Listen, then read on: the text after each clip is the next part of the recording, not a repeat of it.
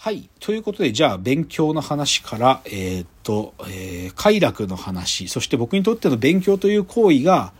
創作って行為にほとんど同じなんだってところまで来て、この話をしたい。ミンガリングマイクというですね、はい。これね、でも僕これ正直恥ずかしながら、あの、つい最近知ったのね。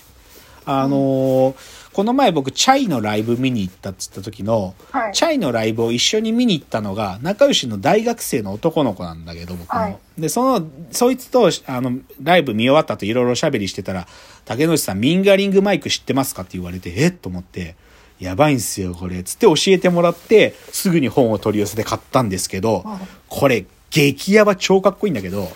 この人、何者かっつうと、てかね、まず最結論から言った方がいいんだよな。この人、架空のアーティストのレコードを段ボールで作る人なんです。架空のアーティストのレコードを手書きで段ボールで作るんです。レコード自体も段ボールで作るんです。つまりは、この人ただ趣味。趣味でうん、しかもこいつ子供です。ミンガリングマイクというのは。あのね、1969年から76年ぐらいまでに作ってたらしいんだけど、はい。あの、マイク・スティーブンスっていう名前で、その架空のファンクソウル系ミュージシャンっていうのがいて、それのアルバムをこいつは作ってたのよ。で、でね、じゃあこいつ一体何に、で、だけどそれ段ボールでこいつが一人で作ってただけなんだよ。なんだけど、それが、なんか、紆余曲折あって、なんか、こう、誰かに捨てられちゃったらしいのね。借りてた貸倉庫にあったんだけど、金が払えなくて、それで、それでもう、お前じゃあここにあるもの処分するぞっつって捨てられて、捨てられちゃってて、で、流れ流れて、あるとこのフリーマーケットで売ってるのを、あの、なんか、誰かが発見したの、なんか。はいで、。それで、これは何なんだっつって、それで世の中に出てきたの。だから、このミンガリングマイクっていうのはその69年から76年、まだこいつが子供だった時に作った、その子,、はい子供の要は、なんていうの？美、美術っていうか図工の時間に作るようなもののでもそれを一人で勝手に学校の授業とかでやってないで作ってたものが、後々になって、何これ？やばくね？っていうものなの。で、それどういうものかっつうとね、こいつね、まあ要はさ、一人遊びが好きなんだよ、こいつ。はいはい。で、たまたま、なんていうのかな、兄ちゃんの、あ、姉ちゃんだったかな？なんか、姉ちゃんの仕事の影響で、うんなんか劇場に出入りすることがあって、音楽よく聴いてたんだって。で、はいそれ見てたら、で、なんかその、それで音楽聴いたり、あと自分がその司法省でね、なんか、こう、著作権をこうち審査するみたいな仕事してて、レコードを散々見てたんだって。うんそしたら、アルバムジャケットとか、なんかいみんしょっちゅう見てるからさ、はいはい自分で作れるかもって思い出すんだよ。うんうんうんそうすると、なんかね、自分でね、なんか曲とか思いつくんだけど、で、その曲を作るんじゃなくて、その曲がまあこんな曲だなと思ったら、そのアルバム作るんだよ。わかるレコードアルバムを作ろうとするんだよ。はいはいだから、なんていうの、ジャケットの絵を当然描いたりね、ジャケットのイラスト描いたりとか、歌詞カードとか、ライナーノーツとかね。あと、そのレコードを紹介してくれる著名な有名人の推薦の言葉とか。そう。そうだ、カタログナンバーとかさ、そのファンクラブの連絡先とか、もう全部の要素が入ってるんだけど、それを全部手書きで書いてる。手書きなんですっげえいいんです、それが。そう。で、で、そででもいろいろあって、だから、それ、どんどん制作進んでいくから、そのね、アルバムの2枚目がね、カバー曲、カカバー曲とだけのオムニバス版とか、なんか、チャリティーコンサート行われた時の版とかね。なんか、クリスマスシーズンで、クリスマスのなんか、そういう集めたコンピレーションアルバムとか、あとね、なんかなぜかわかんないけど、ブルース・リーのトリビュート版とかもあんのよ。それが、もう勝手にいろいろ作ってんの。だけど、それマジで、なんていうの、こういうレコード業界におけるさ、アルバムあるあるっつうかさもう定番の企画と山ほどあったりとか、あとなんかね、でも一番ね、その彼の中で最大の作品だったっつうのが、ベトナム戦争の反戦の歌が歌われてる版とかがあって、それとかね、もう反戦へのメッセージがね、超入ってる。でもさ、おかしいでしょ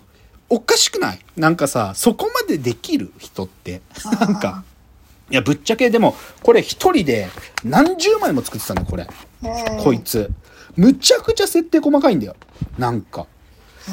いや、で、これ発見された時、いわゆるそういうアウトサイダーアートでいうさ、ヘンリー・ダーガーみたいな、そういうやつと、なんか、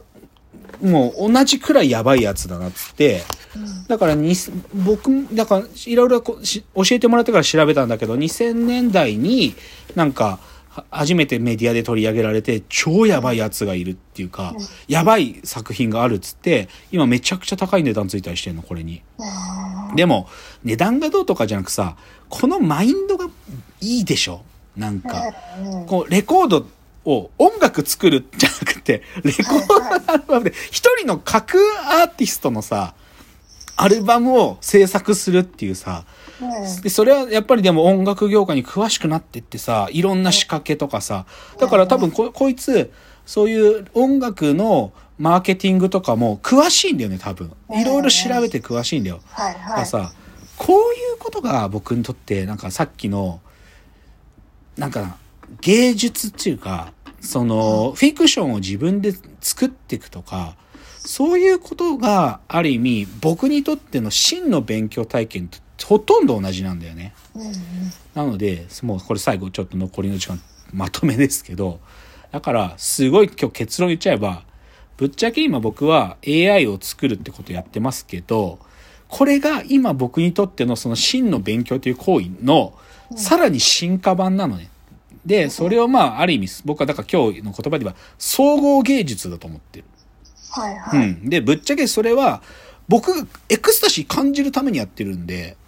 なんか、ぶっちゃけだからこの今作ってる AI とかが、どう役に立つんですかとか言われても、ぶっちゃけ本音の部分では、はって思ってる。役に立つわけねえじゃん。だって俺ミンガリングマイクと同じように、架空のアーティストのアルバム作ってることと同じなんだから、なんか自分の、なんていうかな、内側にある世界をエクスタシーの赴くままにブワーッと拡張してるだけなんで、それがなんかそんな役に立つとか言われたって困るよ。困るそもそも。そういうもんじゃねえし。だって俺が勃起するためにやってんだからみたいな。っていうので、つまりは今日のお最初のタイトルで言った、まあ勉強論っつったけど、でも僕にとっての勉強っていうのは、要はシンセシスを起こして自分がエクスタシーを感じて、で、しかもそれはどういう奴らと同じマインドっていうか、アウトサイダーアートの作り手たちだよ。なんか他の人に作れとか評価されるために作ってるものとかとも全然違くて、な、なんか自分がただ単に快、なんか興奮したいだけ？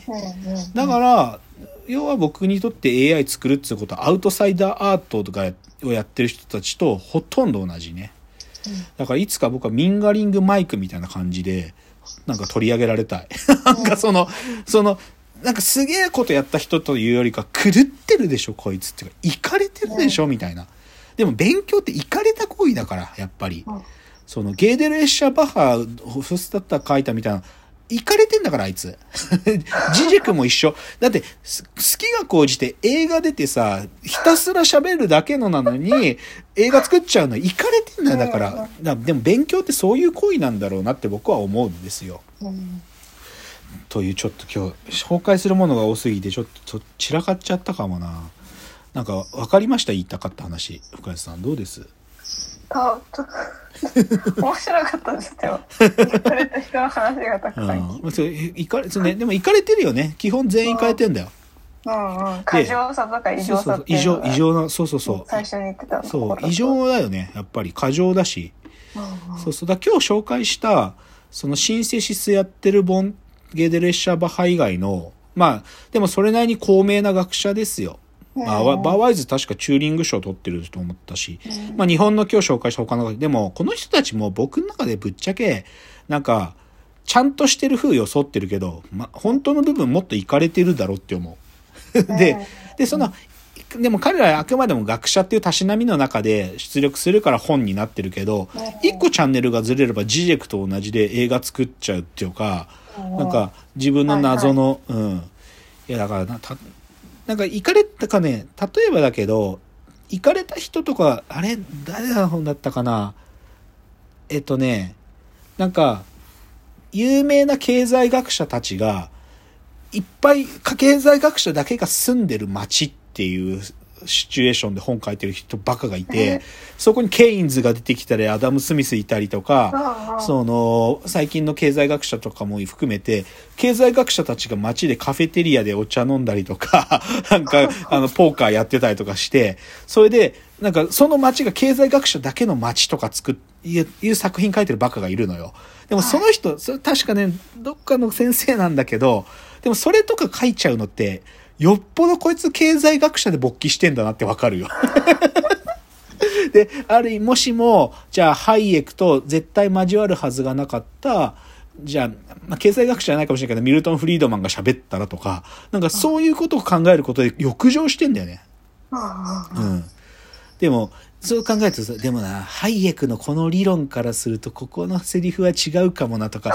キモいけどね、マジで。ガチガチにキモいけど、でもすっげえよくわかるんだよね、そういうの僕。うん。うん。うん、でもそれはでもそういう学者みたいななんていうアカデミズムちゃんとやりましたみたいな人じゃなくてさっきのミンガリングマイクみたいな別にしど素人しかも音楽も 本当は自分で全部作れないような人が アルバム作るみたいな行為とほだから差がないというよりむしろ同じ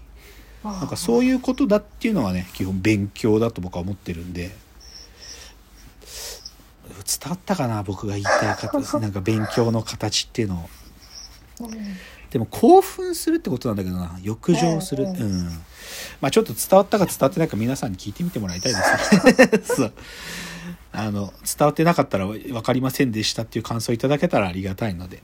はい。じゃあ120回この辺でということでお別れの時間がやってまいりました。わーわー言っております。お時間です。さよなら